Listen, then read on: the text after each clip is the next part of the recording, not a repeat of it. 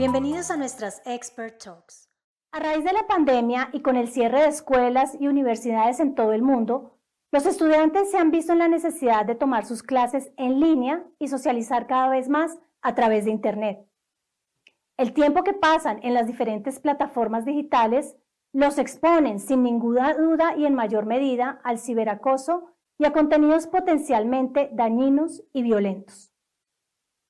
De hecho, un reporte de la Asociación de Internet Mexicana destaca que de acuerdo con el censo más reciente realizado en México, los menores de edad en el país representan el 30.2% de la población, es decir, 38.2 millones de niñas, niños y jóvenes y adolescentes son del grupo poblacional más vulnerable en el actual entorno digital. Pero, ¿qué podemos hacer? ¿Qué acciones, recomendaciones podemos implementar con los estudiantes y nuestros hijos? Para responder estas y otras preguntas, hoy hemos invitado a Marta Vegas, líder de negocio responsable en ISPAM de Telefónica Movistar. Bienvenida Marta, gracias por aceptar nuestra invitación y es un gusto tenerte en nuestras Expert Talks. Muchísimas gracias a vosotros por, por la invitación, es un auténtico placer estar aquí con vosotros.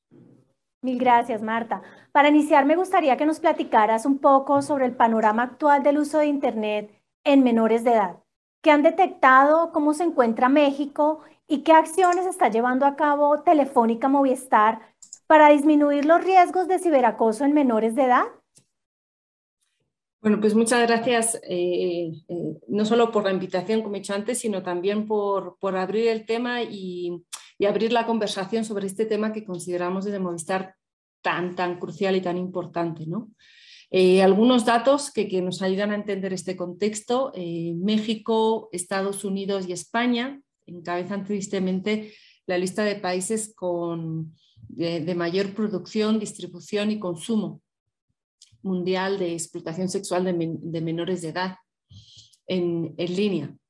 Eh, a este respecto, por ejemplo, eh, sabemos mucho que, durante la pandemia han aumentado muchísimo los delitos cibernéticos y especialmente los delitos relacionados con, estos temas de, abuso sexual infantil, de pornografía infantil, etc. Eh, algunos datos, por ejemplo, según el estudio de la Asociación de Internet, en el periodo de 2019-2020, eh, los delitos cibernéticos aumentaron un 259%, siendo el de mayor crecimiento el de la pedofilia y pedrastía.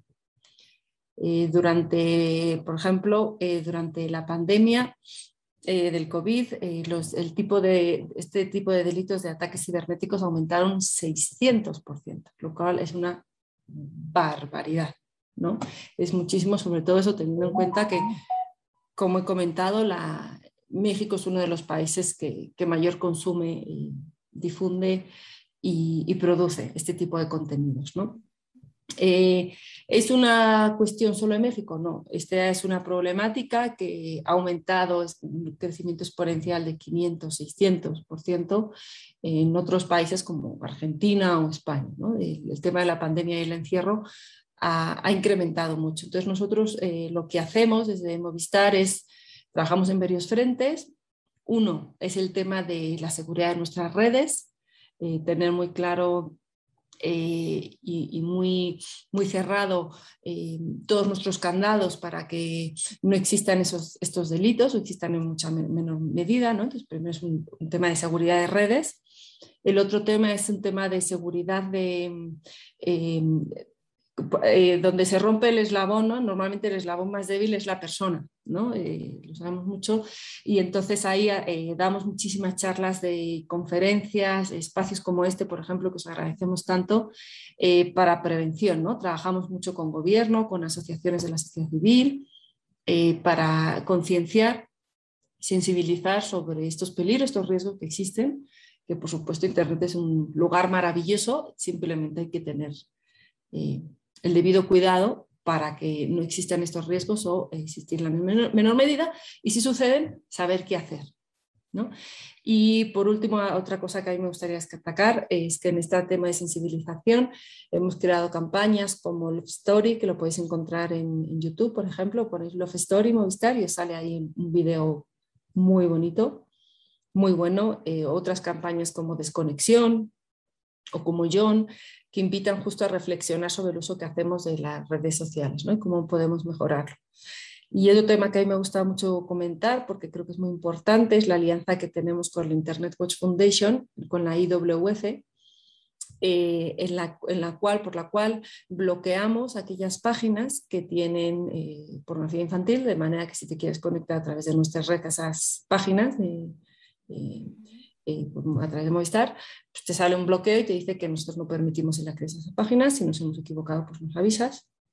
Y solo en 2020 eh, no sé, Marta, ¿cuántas páginas crees que bloqueamos al año? De un número. Uy, yo creo que un millón de páginas, dos millones o más. Pronto. No, un poquito menos. Solo en México. Hablo de solo ah, México. Ah, solo en México. Solo México. Y solo los que acceden a nuestra red. 500 mil páginas, no sé. Eh, dimos de baja más de 615 páginas con, con contenido de pornografía infantil al día. Wow. Más de 600 páginas al día, lo cual es una auténtica, a mí me parece una auténtica eh, barbaridad, ¿no? Es muchísimo. Entonces, bueno, claro. vamos debajo y así uno no, no puede entrar ahí, no puede consumir eso. Claro, Marta, definitivamente un panorama nada alentador que requiere de acciones inmediatas y que, bueno, Telefónica Movistar está llevando a cabo unas iniciativas muy interesantes. ¿Cuáles serían los principales retos en temas de seguridad sobre el uso de, las tecnologías en menores de edad? Pues mira, em, yo creo que los principales retos es, uno, el más importante, como siempre, es reconocer la existencia y reconocer que a todos nos puede pasar, que todos somos personas sujetas a, a ser víctimas de, la, pues, de la, inteligencia colectiva, ¿no? de, ser defraudados. ¿Cuántos casos no conocemos de personas cercanas? No, pues me clonaron mi tarjeta, no, pues fíjate, yo pensé que era una persona normal, que estaba haciendo una transacción y no me di cuenta, cliqué y lo sabemos, ¿no? Y somos personas conscientes. Imagínate qué le puede pasar, por ejemplo, a un menor de edad, ¿no? Entonces, eh, yo creo que tener en cuenta y tener muy claro que nos puede pasar a todas las personas, porque eh, pues los delincuentes saben perfectamente cómo atacar, cómo hacer, cómo llegar. Ya se ponía uno, dos, el tema de eh, protegernos en nuestros equipos, ¿no? con los antivirus, con...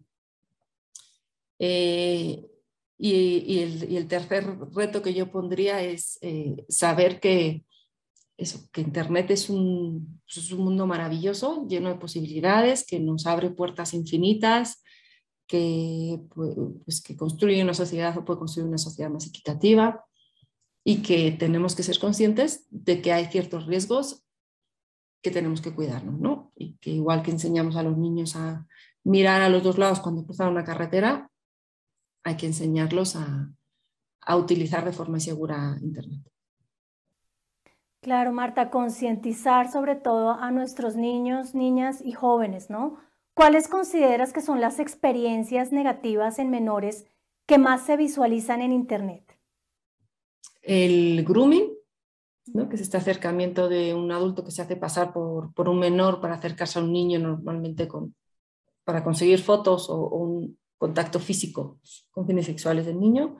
Eh, la violencia, eh, manifestada normalmente con, con ciberbullying y la desinformación. Creo que son esos tres temas más, creo que son los que te pondría más, eh, los tres mayores temas. Claro, y en este sentido, ¿qué debería hacer o cómo debe reaccionar una madre o padre de familia o un docente ante una situación de vulnerabilidad en un menor de edad? Pues primero, eh, hacer empatía, ¿no? tener empatía con el menor de edad y decirle que no revictimizarlo, no revictimizarla, y de manera que, no sienta que, su, que, es su culpa, ¿no? que porque, pues, ¿para qué hablaste con un extraño? ¿no? Bueno, una cosa es cometer un error y otra cosa que es que sea tu culpa que te estén acosando. No, no hay que revictimizar. Entonces, uno, empatía con el menor de edad, no revictimizar, eh, guardar todas las evidencias posibles tranquilizar al menor de edad diciendo que asegurándole que esto es pasajero, que va a pasar, que se van a tomar las medidas oportunas. A lo mejor justo en ese momento, ¿no? La persona de confianza adulta no sabe exactamente qué hacer, pero le tiene que dar esa tranquilidad al menor, no revictimizarla y buscar ayuda. ¿Dónde puede buscar ayuda? En la Guardia Nacional, en civismo, en civismo digital, en Like Inteligente, en dialogando.com.mx, en ASI, en Fundación en Movimiento, en el Consejo Ciudadano. Entonces, hay muchas instancias gubernamentales y de, la asociación eh, asociaciones de la sociedad civil que brindan ayuda y que están sumamente especializadas en estos casos. Entonces, que sepan que no son las únicas personas que lo sufren, que ya hay mucha gente trabajando eh, y con mucha experiencia que les pueden ayudar. Excelente, Marta. Situaciones que definitivamente no debemos dejar pasar y a las que debemos ponerles mucha atención y sobre todo reportarlas, ¿no? Eh, finalmente, ¿qué recomendaciones les transmitirías a los padres de familia y a los docentes para fomentar un uso seguro de las tecnologías en niños, niñas y jóvenes? Mira, yo lo dividiría, em, yo lo dividiría en varios pasos. ¿no? El primero tendría que ser con los dispositivos. ¿no? ¿Qué voy a hacer con mis dispositivos? Bueno, pues todos los temas que tienen que ver con eh, eh, eh, si entra un aparato en casa, ¿no? primero tenemos que protegerlo. Hay un montón de, antivirus y de cosas que, tenemos que ponerlos porque pues son sujetos a tener infecciones. ¿no? Dos, el tema de bueno, utilizar bien las configuraciones, etc. ¿no? Dos, contraseñas, hacerlas seguras, poner verificaciones en dos pasos, eh, eh, cambiarlas de cuando en cuando, no compartirlas, etc. Tres, este tema de actualización de los sistemas operativos, de las apps, etc. ¿no? Para asegurar que tienen todos los niveles de seguridad oportunos. Y, cuidado, ¿no? Hacer sensibilidad, las, tabletas, los teléfonos, etcétera, no son un juguete, no se pueden compartir con, no te lo puedes llevar fuera de casa porque eh, pueden sufrir robo de información, etc. Dos, lo clasificarían los temas de contenidos. ¿no? Ya he hablado del antivirus, que también puede entenderse como antivirus. Filtros y controles parentales. El filtro más, más importante siempre tiene que estar en la cabeza del menor, siempre.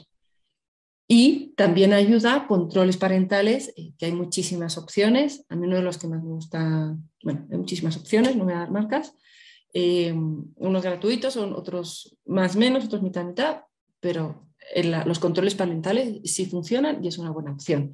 Entonces, el tema de perfiles de usuarios, ¿no? Ver bien a quién le das amigos, a quién no, qué me descargo, qué es pirata, qué es no pirata, no dar clic en enlaces desconocidos, eh, tener, tener cuidado con las compras, qué estoy comprando, qué no estoy comprando, y el último punto creo que es el tema de las personas, que es el más, más importante, que es, eh, uno, hablar, hablar, hablar, hablar siempre con nuestros menores sobre qué están viendo, por qué están viendo eso, tener una conversación, integrar la tecnología a nuestras vidas.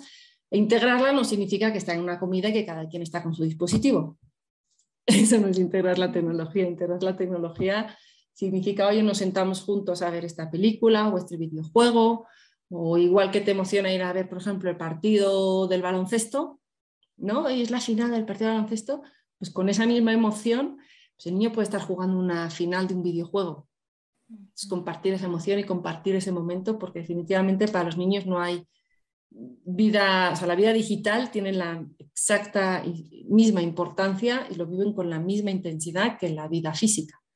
Entonces, participar de la misma como participamos de la vida, de la vida física. Claro, sí, compartir más tiempo con nuestros hijos y bueno, eh, poder estar más pendiente de ellos con las actividades que más les gustan. Qué interesantes reflexiones y qué buenos consejos nos has dado para poner en práctica, Marta. Se nos acabó el tiempo, pero agradecemos mucho tu participación y esperamos poder seguir colaborando con Telefónica Movistar para la edición 2022 de eTech Evolving Education y continuar transformando nuestros entornos educativos en beneficio de niños, niñas y jóvenes y maestros de México y América Latina. A toda Pues nuestra audiencia, muchas gracias por conectarse y participar. Los invitamos a disfrutar a través de nuestro canal de YouTube todo el contenido on demand sobre tecnología y educación presentado durante nuestra edición 2021 de eTech Evolving Education. Estén atentos a la programación de las próximas Expert Talks a través de nuestros canales digitales. Muy pronto les traeremos novedades sobre la edición 2022 del gran evento latinoamericano de tecnología y educación. Soy Marta Carvajal y hasta una próxima oportunidad.